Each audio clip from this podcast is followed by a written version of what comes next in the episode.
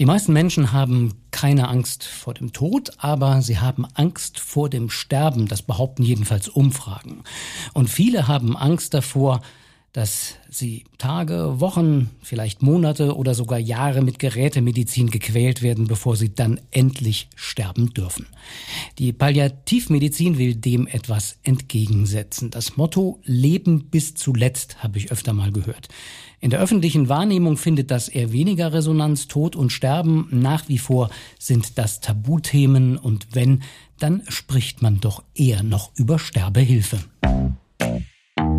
Stethoskop. Der VDK Gesundheitspodcast. In unserem Gesundheitspodcast brechen wir heute das Tabu. Bei mir ist Professor Winfried Hardinghaus. Er ist Chefarzt der Klinik für Palliativmedizin am Franziskus Krankenhaus in Berlin und Vorsitzender des Deutschen Hospiz- und Palliativverbands. Hallo, Herr Professor Hardinghaus. Freut mich, dass Sie da sind. Mein Name ist Peter Springborn. Wir sind im Juli 2023 und wollen jetzt klären, was diese Palliativmedizin eigentlich ist. Herr Professor Hardinghaus, ich habe schon gesagt, dass vielen ist das Thema überhaupt kein Begriff. Können Sie erklären, was man hinter, unter diesem Begriff versteht? Ja, der Ausdruck Palliativmedizin kommt von dem lateinischen Pallium und Pallium heißt Mantel. Und das sagt schon eine ganze Menge über die Palliativmedizin, denn wir machen eine ummantelnde Therapie und eine ummantelnde Begleitung. Wir kümmern uns um Patientinnen und Patienten mit einer unheilbaren Erkrankung, sehr häufig im letzten Stadium, in der Terminalphase.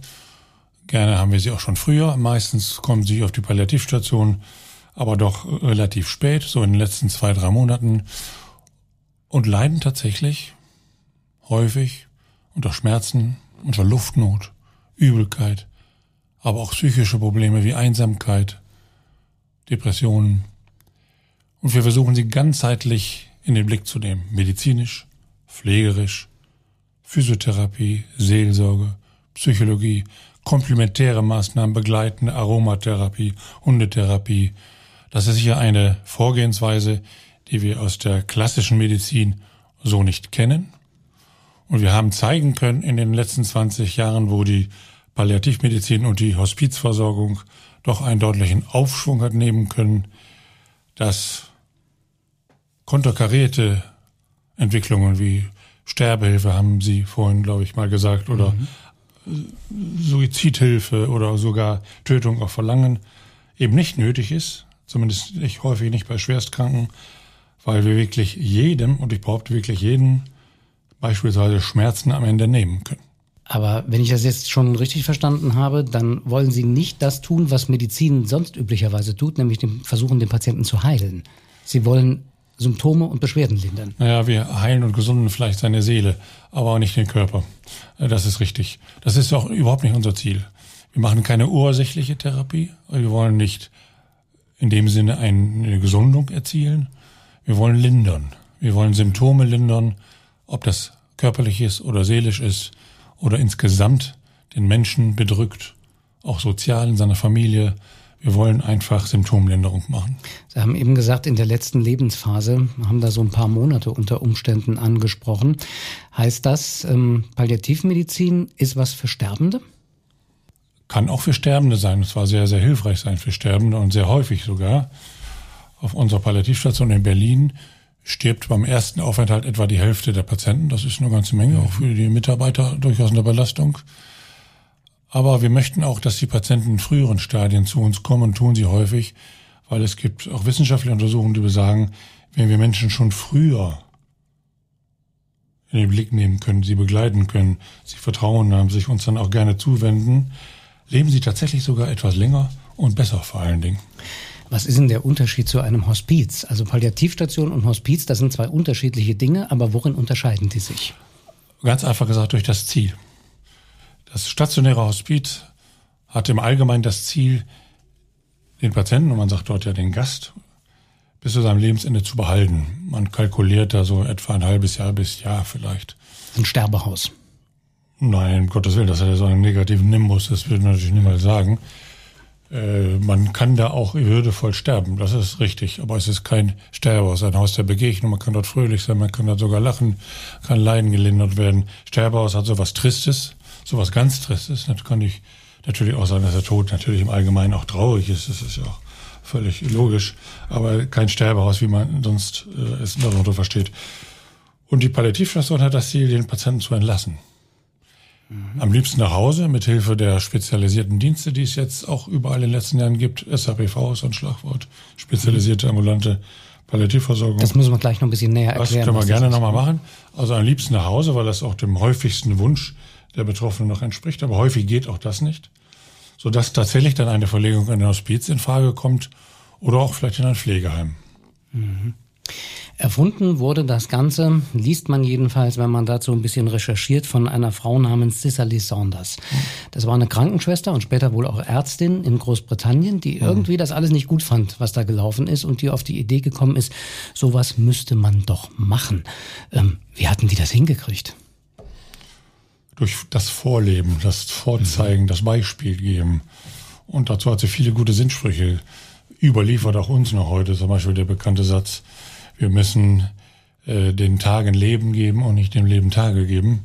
Damit will sie sagen, es kommt nicht darauf an, bis Ultimo überleben zu können, sondern die restliche Zeit, die man hat, gut leben zu können. Ja. Und ihr sind dann immer mehr Menschen gefolgt, sodass sich das Ganze ausgebreitet hat wie guten Entwicklungen. Das ist ja auch ähnlich bei uns gewesen. Kann ja auch bei mir noch sagen, in meiner jungen Zeit, Ende der 80er Jahre, da starben die Menschen ja wirklich noch in den Badezimmern. Sie wurden abgeschoben in die Badezimmer zum Sterben weil kein anderer Einzelplatz frei war. Völlig unmenschlich alleine starben sie. Oder sie schrien vor Schmerzen. Und dann wurde gesagt, der hat doch schon genug Morphin. Völliges, völlige Fehlinformationen über das Morphin beispielsweise haben da geherrscht. Also es gab viel auch zu lernen, für uns alle zu lernen, menschlich, fachlich. Und ähm, schließlich hat das die Politik doch unterstützt, die Kirchen zögerlich. Dann ja, dann die Politik auch. Wir haben ein neues Gesetz mit Hilfe unseres Verbandes 2015 in Leben rufen können, das Deutsche Hospiz- und Palliativgesetz.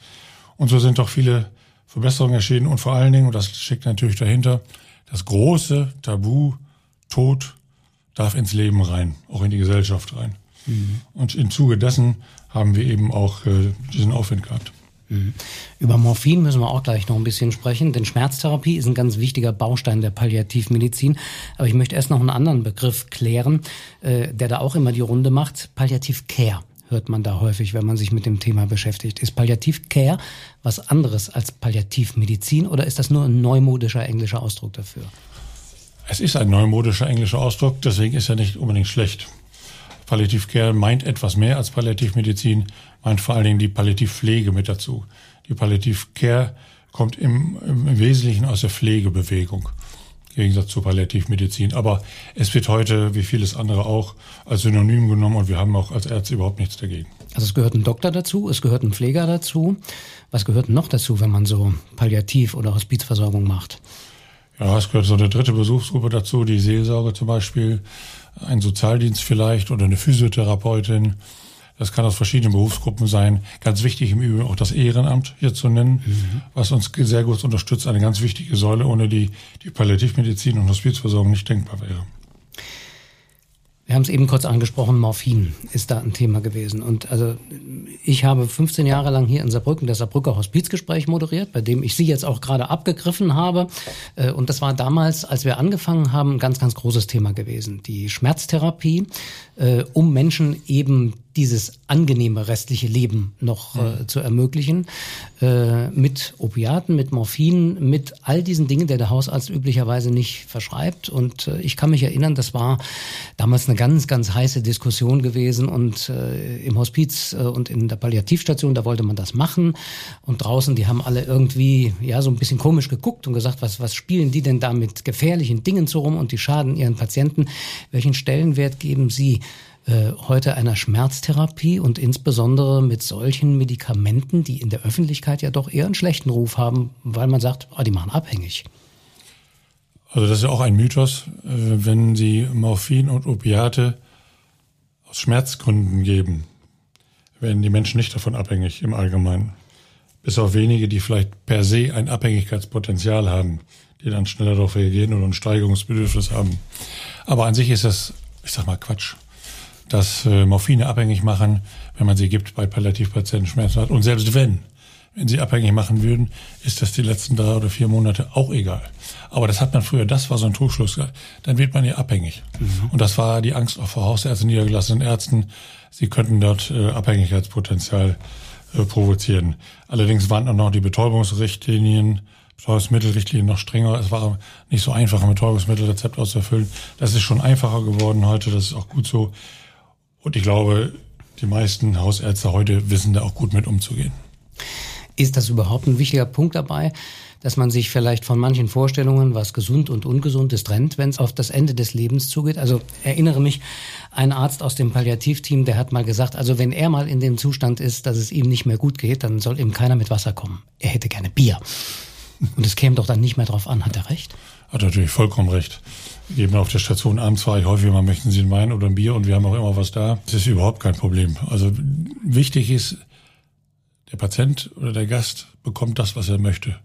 Oder aber auch das nicht zu haben, was er nicht möchte. Mhm. Auch kein Blutdruck gemessen werden, kein Fieber gemessen werden, braucht auch nicht essen und trinken, wenn er nicht will. Äh, er muss aber auch keine Schmerzen haben und kommt deswegen Schmerzmedikamente oder soll gute Luft bekommen, bekommt deswegen Hilfen, dass er wieder atmen kann. Das steht alles im Vordergrund. Die aktuellen Symptome stehen ganz im Vordergrund. In der Öffentlichkeit reden wir eigentlich, wenn, dann meistens über Sterbehilfe. Das ist ein Thema, mit dem die Menschen, die in der Hospiz- und Palliativszene aktiv sind, glaube ich, eher ein bisschen fremdeln.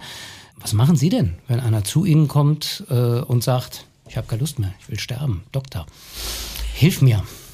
Ja, ich würde natürlich erstmal mit ihm reden und mit ihm sprechen und ihn fragen und ihn verstehen, ihm zuhören, das nicht bewerten, was er vorhat, aber dann doch versuchen, ihm andere Wege aufzuzeigen. Und häufig gelingt das auch. Schwerstkranken, die zum Beispiel aktive Sterbehilfe haben wollen und wenn heute von Sterbehilfe gesprochen wird, Ihre Eingangsfrage, ist im Eigentlichen damit aktive Sterbehilfe gemeint. Die machen wir nicht, mache ich niemals. Ist auch verboten natürlich. Passive Sterbehilfe, wenn wir was in Kauf nehmen, einen früheren Tod, ist okay. Äh, oder beziehungsweise eine Behandlung abbrechen oder nicht einführen, das wäre passive Sterbehilfe. Indirekt wäre, wenn wir etwas in Kauf nehmen. Ähm, also ich könnte Ihnen da einen Haufen Beispiele erzählen von Patienten, äh, bei denen das auch gut gelungen ist. Ich erinnere mich an einen, äh, einen hochintellektuellen Mann aus der Berliner Gegend, der mir eine Mail schrieb, er will aktive Sterbehilfe. Das natürlich abgelehnt habe, aber ihm zum Gespräch gebeten habe, auch ihm die Möglichkeiten aufgezeigt, ihm seine Schmerzen zu nehmen. Er hatte Metastasen bei Prostatakarzinom. Er war statt über den Dingen autonom und ich bin überhaupt nicht religiös, kommt mir nicht mit so einem religiösen Quatsch da. Der Mensch hat sich völlig gewandelt. Wir haben uns ihm zugewandt, voll und ganz, 24-7. Und er sich uns, hat sich geöffnet, ist wieder in die Messe gegangen und hat uns noch eine Anzeige in der Berlin Morgenpost aufgegeben. Das war ganz schön. Also das geht tatsächlich. Die, die Leute lassen sich von sowas. Nicht also alle, aber sehr viele. Sehr viele. Mhm. Wollen Sie noch ein Beispiel hören? Ja, gerne. Das weiß ich noch genau. 1. August 21. Da ist ein ungefähr 60-jähriger Mann geistig voll bei Verstand, aber hatte unsägliche Schmerzen bei einem Thymuskarzinom, das ist ein seltenes Karzinom, mit Knochenmetastasen und hielt es nicht mehr aus vor Schmerzen und wollte sich mit Blutverdünnern umbringen, hat die auch geschluckt. Hat dann seinem Sohn gesagt, fahr mich ins Krankenhaus, du musst nicht das Elend sehen, wenn ich hier verblute. Der Sohn hat ihn in eine Berliner Klinik gefahren, die haben gleich einen Psychiater geholt. Der Psychiater hat richtigerweise volle Einsichtsfähigkeit bescheinigt und gesagt, ja, ihr müsst diesen Mann sterben lassen. Dann hat die Klinik gesagt, wir haben hier auch keine Palliativstation, wo ist noch Remi Demi? Wir verlegen ihn mal auf die Palliativstation. Dann kam er zu uns. Das habe ich mir natürlich nicht nehmen lassen. Er wollte keine Gegenmittel, keine Schmerzmittel, er wollte weiter verbluten.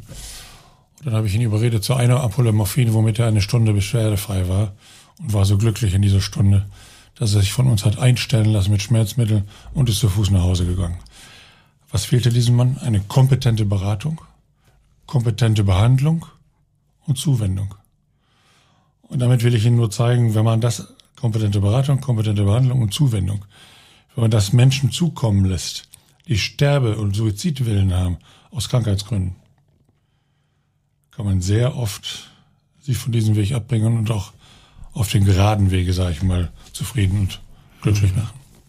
Leben bis zuletzt. Was macht die Palliativmedizin? Darüber sprechen wir heute im VDK Gesundheitspodcast mit Professor Winfried Hardinghaus, dem Vorsitzenden des Deutschen Hospiz- und Palliativverbands. Wenn Ihnen unser Podcast gefällt, dann abonnieren Sie ihn doch bitte auf Ihrer bevorzugten Podcast-Plattform und lassen Sie auch so eine positive Bewertung für uns da. Wir freuen uns übrigens auch über Ihre Rückmeldungen an unsere E-Mail-Adresse stethoskop.vdk.de. Sie haben gesagt, Herr Professor Hardinghaus, dass man die Menschen mitnimmt. Das ist ganz wichtig. Aber das ist ja was, das ist in der heutigen Zeit ganz schwierig. Also sich Zeit dafür nehmen, das ist etwas daran mangels im Gesundheitswesen an allen Ecken und Enden. Welche Voraussetzung muss denn überhaupt erfüllt sein, dass einer, ich sage jetzt mal in Anführungszeichen, in so einer Situation das Glück hat, äh, an so jemanden wie Sie zu geraten ne? oder an, an, äh, an, an so ein Palliativteam überhaupt zu geraten? Wie kriegt man, wie kriegt man denn davon Wind? Also einmal auf der einen Seite muss man tatsächlich viel Zeit haben. Zeit ist einer der wichtigsten Faktoren in der Palliativversorgung und dafür braucht man genügend Personal. Ist auch ein Manko, warum es in vielen Pflegeheimen nicht gut läuft, weil der Personal mhm. fehlt und für Palliativversorgung schon gar nicht. Das ist das eine. Wie man an eine gute Behandlung kommt, das ist natürlich Information und das ist Öffentlichkeitsarbeit. Man muss sich dafür interessieren. Wir haben von Deutschen Hospiz- und Palliativverband vor, vor zwei Jahren eine repräsentative Umfrage mit der Forschungsgruppe Wahlen gemacht. Ja, vielleicht die Hälfte der deutschen Bevölkerung kennt den Begriff Palliativ. Aber wie kommt das? Wieso sind die Menschen so wenig informiert? Und ich glaube immer noch, dass es letztendlich die Angst vor dem eigenen Leid und die Angst vor dem eigenen Tod ist, dass man sich da nicht mit befassen will. Und das muss aufhören. Das ist immer noch etwas tabuisiert. Ich sagte vorhin schon viel besser als nur vor 20 Jahren. Aber es ist immer noch tabu. Also man muss sich informieren. Im Zweifelsfall immer an den Hausarzt wenden, der die richtigen Adressen kennt. Ansonsten gibt es überall ambulante Hospizdienste, SAPV-Dienste. Man muss ins Telefonbuch gucken, man findet solche Dienste. Ich glaube, 83, 1983 hat in Deutschland das erste, die, die, hat die erste Palliativstation eröffnet. In Köln, das, ja. in Köln. Das ist ja noch gar nicht so wahnsinnig ja. lange her. Seitdem hat es eine Entwicklung gegeben. Wie funktioniert denn die Zusammenarbeit mit den Hausärzten, die Sie gerade als erster Ansprechpartner genannt haben? Wissen die das denn? Kennen die sich damit aus? Äh, sind die auch bereit, damit eine Zusammenarbeit einzugehen? Gut, das Zusammenarbeit mit den Hausärzten bin ich gewohnt, diplomatisch vorzugehen. Ähm, aber es ist inzwischen so weit, dass die Hausärzte die Krankenhäuser respektieren und umgekehrt vor allen Dingen auch. Dass man nicht mehr sagt, ach, der Hausarzt und so. Nein, nein, es gibt wirklich sehr, sehr, und die meisten, sehr, sehr gute Hausärzte. In der Ausbildung ist es ja auch verbessert worden, die Palliativmedizin. Es gibt auch für Hausärzte besondere Abrechnungsmöglichkeiten inzwischen. Also Hausärzte sind viel mehr einbezogen als früher beispielsweise. Nein, Widerstand kam weniger, wenn ich so zurückblicke auf die Zeit bis in die 80er Jahre von niedergelassenen Ärzten als von, von eigenen Ärzten in der Klinik beispielsweise, mhm. die einen ausgelacht haben. Was? Für sowas gibst du ein Zimmer auf, für sowas gibst du Zimmer auf, dann wirst du zum Sterbehaus, dieser Ausdruck, mhm. den Sie vorhin benannten, und belächelten einen auch. Und dann schließlich haben sie das auch alle schon gekonnt. Da will sich natürlich niemand was sagen lassen. Also der Widerstand bei den Ärzten war größer. Beim Pflegepersonal haben wir viel größeren Zuspruch von Anfang an gehabt und Unterstützung. Und bei der Krankenhausverwaltung, weil man, das Abrechnungssystem ist ja eigentlich so, dass es ähm, belohnt, wenn das Bett möglichst schnell für den nächsten äh, Fall wieder frei wird, um es mal äh, etwas ganz einfach äh, zu formulieren. Wenn wir übrigens im äh, nächsten Stethoskop mal drüber sprechen, wie äh, das Abrechnungssystem in den Krankenhäusern mhm. funktioniert. Also so eine Palliativstation ist da ja vielleicht nicht unbedingt das wahnsinnig lukrative, äh, sagt da der Verwaltungsdirektor nicht auch? Ja, hm, aber es ist, nicht, nicht gern. es ist nicht unlukrativ, das kann man noch nicht sagen. Also es wird schon mit verdient, wären auch keine riesigen Mengen wie nach einer Hüftoperation oder solche mhm. Dinge, das ist klar. Das Zweite ist natürlich, es steigert schon, das haben die Geschäftsführer auch erkannt inzwischen schon, das Image eines Krankenhauses. Dass die Bevölkerung das sagt, also wenn die schon zu Schwachen und zu Sterbenden gut sind, dann werden die wohl eine allgemein mhm. gute und menschliche Einstellung haben. Also zur Imagepflege ist es für jeder Haus auch gut. Die Palliativstation auf dem, äh, im Krankenhaus ist das eine. Das andere Stichwort haben Sie eben schon genannt, das Kürzel SAPV, die spezialisierte ambulante Palliativversorgung. Was ist denn das? Vor einigen Jahren ist per Gesetz diese Möglichkeit geschaffen worden, wenn Sie zu Hause leben wollen, aber eine intensive Begleitung als Schwerkranke und bald Sterbende haben wollen, die tatsächlich dann ein Hausarzt alleine nicht mehr leisten kann oder ein normale Pflegedienst sie leiten kann, dass sie dann ein Recht und einen Anspruch auf spezialisierte ambulante Palliativversorgung haben. Das heißt, der Hausarzt kann diese Behandlungsform verordnen und dann kommt regelmäßig bis zu mehrmals am Tag ein spezialisierter Pflegedienst zu Ihnen und auch häufiger als sonst auch ein spezialisierter Arzt zu Ihnen. Manchmal auch eine dritte Berufsgruppe, da streiten sich die Geister allerdings gerade noch um die Vergütung. Und das ist natürlich viel intensiver und das ist dann auch eine gute intensive Versorgung. Also ja. SAPV heißt dann sogar, da gibt es einen Rechtsanspruch ja. drauf. Das habe ich richtig verstanden. Richtig, ja. Was glauben Sie denn, wie viele Leute wissen, dass es den gibt? Es gibt auch ein Recht auf Schmerzfreiheit. Ist auch verbrieft, gibt es auch Urteile darüber. Ist auch interessant, ne? Ja. Gut, ähm, bei einem Rechtsanspruch gegen die Krankenkasse weiß ich ja vielleicht noch, wie ich ihn durchsetzen kann. Mhm. Zum Beispiel, indem ich zu uns zum VDK komme und sage, hilf mir mal, ja. äh, da, da irgendwie mhm. weiterzukommen. Aber mhm. ein Recht auf Schmerzfreiheit, also wenn der Doktor sagt, ich habe nichts mehr, was hilft, das stelle ich mir dann schon ein bisschen schwierig vor. Gut, es ist jetzt vielleicht etwas äh, populär ausgedrückt gewesen, aber Sie wissen, was ich damit meine. Also ich, es gibt ein Recht auf eine adäquate Schmerztherapie. Sie haben es eben schon beschrieben, da kommt also ein Team, das ähm, versucht, einen ein bisschen zu begleiten, zu unterstützen, auch mit Ehrenamtlichen. Die müssen dann ja aber trotzdem zum Beispiel mit dem Hausarzt auch zusammenarbeiten. Ja, ja. Äh, wie muss man sich sowas in der Praxis denn vorstellen? Wer, wer hat da welche Rolle? Also der Hausarzt ist weiter als Hausarzt tätig, kennt den Patienten häufig über viele Jahre und betreut die Familie, macht Familientherapie und behandelt Patienten Krankheiten wie Diabetes mellitus und Bluthochdruck andere Dinge. Und der äh, Palliativarzt kommt nur zur Behandlung äh, seiner Symptome äh, bei metastasierenden Tumorleiden beispielsweise. Wenn Sie sich jetzt diese Arbeit anschauen, sowohl von diesen Palliativteams, von den Ehrenamtlichen, als auch von äh, Ihnen selber auf der Palliativstation, Sie haben es ja doch immer mit Schwerstkranken zu tun, mit Leuten, deren Lebenszeit ganz eindeutig begrenzt ist und nicht nur dadurch, dass das Leben sowieso irgendwann endet, sondern wo man schon sehen kann, äh, da ist das Ende nah. Ist das nicht fürchterlich belastend? Nein, äh, überhaupt nicht, denn wir können so viel Gutes tun, wir als Team, nicht ich alleine oder jemand anders alleine. Wir sind immer nur als Team funktionsfähig. Und das ist so entlastend, wenn man merkt, der Patient kriegt wieder Luft und er hat keine Schmerzen mehr, ihm ist nicht mehr übel. Er kann wieder mit seinen Angehörigen sprechen, er kann Abschied nehmen, er kann Dinge regeln. Das ist sogar eine, schöne Erfahrung. Natürlich gibt es Einzelfälle, die auch mich mehr mitnehmen als anders, die ich auch mit nach Hause nehme. Beispielsweise die 18-jährige junge Frau, die in der Schwangerschaft viel Kopfschmerzen hatte und man das auf die Schwangerschaft stob. Nach der Geburt des Kindes feststellte, das ist aber ein bösartiger Hirntumor, den man nicht behandeln kann, die dann als 18-jährige Frau mit ihrem kleinen Kind bei uns auf der Station Rooming Inn gemacht hat und dann gestorben ist. Das lässt keinem kalt.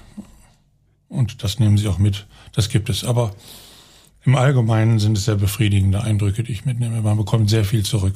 Und ich habe mir sagen lassen, auf Palliativstationen und in Hospizen auch, gäbe es sogar gelegentlich gelacht. Auch von den Patienten. Ja, natürlich. Es wird gelebt. Das Leben, der Tod in das Leben ziehen. Und das Leben da lassen, wo es ist und das Leben fördern. Das geht mit Gesprächen, das geht mit Humor, das geht mit Fröhlichsein, mit Gesang manchmal, mit Musik, Musiktherapie und alle solche Dinge. Also natürlich darf man lachen. Ich habe das Thema Palliativmedizin und Palliativversorgung einfach mal in Google eingegeben. Das ist ja die allwissende Suchmaschine, die zu allem was ausspuckt. Da habe ich auch eine Menge Treffer bekommen. Aber eigentlich war das, was ich gelesen habe und was ich gesehen habe, alles Artikel aus irgendwelchen Fachzeitschriften oder aus Fachorganen oder von Institutionen wie Ihrer Gesellschaft zum Beispiel, die äh, sich dazu geäußert haben. Aber in der Allgemeinpresse hat das nach wie vor nicht stattgefunden. Und Sie haben es eben auch gesagt, es ist ein Tabuthema. Wie schaffen wir es denn, dieses Thema aus der Tabu-Ecke rauszuholen? Denn offensichtlich hilft es ja den Menschen. Ja, wir setzen uns ja dafür ein. Wir haben äh, prominente Partner, zum Beispiel Botschafter. Der Götz Schubert, der Schauspieler, ist unser Botschafter. Und wenn äh, ja, Promis sich öffentlich für unsere Ideen einsetzen, dann bringt das was. Das merken wir in der Menge, dann hören Leute zu. Also wir müssen mehr Öffentlichkeitsarbeit machen, mehr professionelle Öffentlichkeits, vielleicht auch mehr, ja, das sind Möglichkeiten, die wir nie, die wir nie gelernt haben, weil wir eigentlich zu gut sind, zu brav sind und eigentlich nur, nur arbeiten wollen.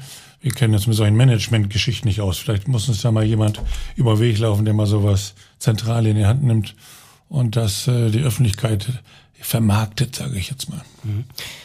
In den 1960er Jahren in England erfunden, seit 1983 die Anfänge in Deutschland. Wo würden Sie denn sagen, stehen wir heute, wenn wir Deutschland betrachten? Bei 60 Prozent, sage ich mal einfach so eine Zahl. Also 60 Prozent, wenn man das jetzt geografisch sieht, sind ausreichend palliativmedizinisch versorgt. Das heißt also 40 Prozent in der Fläche vor allen Dingen noch nicht. Da muss also auch noch was getan werden. Für einen Rechtsanspruch ganz schön dürftig. Für einen Rechtsanspruch ist dürftig. Aber es gibt natürlich auch Ausreißer. Wir haben ziemlich viel stationäre Hospize, vor allen Dingen Ballungsgebieten, mhm. die wir manchmal gar nicht unbedingt so nötig haben. Wir brauchen mehr, wir müssen das mehr im Land haben. Die ländliche Versorgung lässt oft noch zu wünschen übrig. Und ein, ein Manko noch, die Versorgung in Pflege- und Altenheimen. Da muss palliativmedizinisch noch eine Menge getan werden, aber auch das ist natürlich in erster Linie ein Personalproblem. Woran liegt das? Liegt das daran, dass die Heime sich damit nicht beschäftigen wollen? Oder, ja, liegt das, oder liegt das an der, an der Versorgungsstruktur? Ähm, also in, in den meisten Heimen ist es ja so, da gibt's ja gar keinen festen Arzt, sondern da hat man die freie Arztwahl als Bewohner und es kommen ganz viele Hausärzte in die verschiedenen Zimmer rein. Ist ja schwer zu koordinieren dann auch. Gut, selbst wenn es daran liegen würde, weil man keinen einen Arzt hat, könnte man so ein System erinnern. In Norwegen zum Beispiel gibt es ja. In Pflegeheimen gibt es festangestellte Ärzte in den Häusern beispielsweise. Ähm, das ist ja nicht nur die medizinische Versorgung, es ist vor allem die pflegerische Versorgung vor Ort. Und da ist es doch überwiegend ein Personalmangel. Ich will keinem Heim unterstellen, dass sie nicht menschenfreundlich genug sind oder wären. Aber es fehlt einfach die Zeit. Ich sagte, ein wichtiger Faktor ist die Zeit. Man muss sich hinsetzen zu den Menschen, ihnen zuhören, äh, ihn umsorgen, ihn warm halten, lieben, ihm die Liebe zeigen. Äh, dafür brauchen sie Zeit und das ist einfach nicht da. Was bedeutet denn das für so einen Pflegeschlüssel? Also wenn Sie jetzt mal auf eine Palliativstation gucken im Vergleich zu einer normalen Krankenhausstation, haben Sie da eine andere Personalisierung? Ja. Müssen Sie ja eigentlich ja, haben. Da müssen viel mehr Pflegekräfte sein. Haben wir auch, haben wir auch, Gott sei Dank, ja. Wie Immer noch zu wenig. Wie muss man sich das vorstellen? Kann man, kann, kann man sich da so ein Verhältnis, eine Zahl vorstellen? Ja, auf einen Patienten kommen so etwa 1,4 Pflegekräfte. Im Schnitt. Das sind die Zahlen, die die Fachgesellschaft fordert. Nicht immer ist es der Fall, aber so ungefähr kann man sich das vorstellen. Das ist ja fast wie auf einer Intensivstation. Ja. Mhm. Obwohl Sie die gar nicht intensivmedizinisch betreuen. Oh, das sagen Sie nicht. Wir betreuen intensiver manchmal als Gott. Nicht intensivmedizinisch, aber intensiv. Das intensiv. ist ein Unterschied. Das ist für mich auch intensivmedizinisch. Ja, klar. Aber halt nicht mit der Maschine sondern mit ja, dem Menschen. Deswegen, weil es ohne Maschine ist, brauchen wir noch mehr intensivere Zuwendung. Ja, völlig logisch. Wenn Sie wunschfrei hätten für die Zukunft, wie würde der lauten? Dass jeder Mensch in Deutschland unabhängig von seinem Wohnort, unabhängig von seiner Krankheit und unabhängig von seiner Herkunft eine gute und würdevolle Begleitung am Ende seines Lebens erhält. Das klingt sehr vielversprechend. Ihr habt einen Wunsch frei gehabt, haben Sie gesagt. Aber wir wollen jetzt trotzdem nicht sterben, oder? Jetzt noch nicht, nein. Nee, ich auch nicht. Aber ich finde das einen guten Wunsch und hoffe, dass der in Erfüllung geht, auch für möglichst viele Leute. Äh, denn das, was viele erleben, ist ja doch nicht das, was sie sich eigentlich gewünscht haben. Und sie werden gut sterben können. Das kann ich Ihnen jetzt schon voraussagen. Weil sie nämlich ein Mensch sind, der innerlich stimmig ist.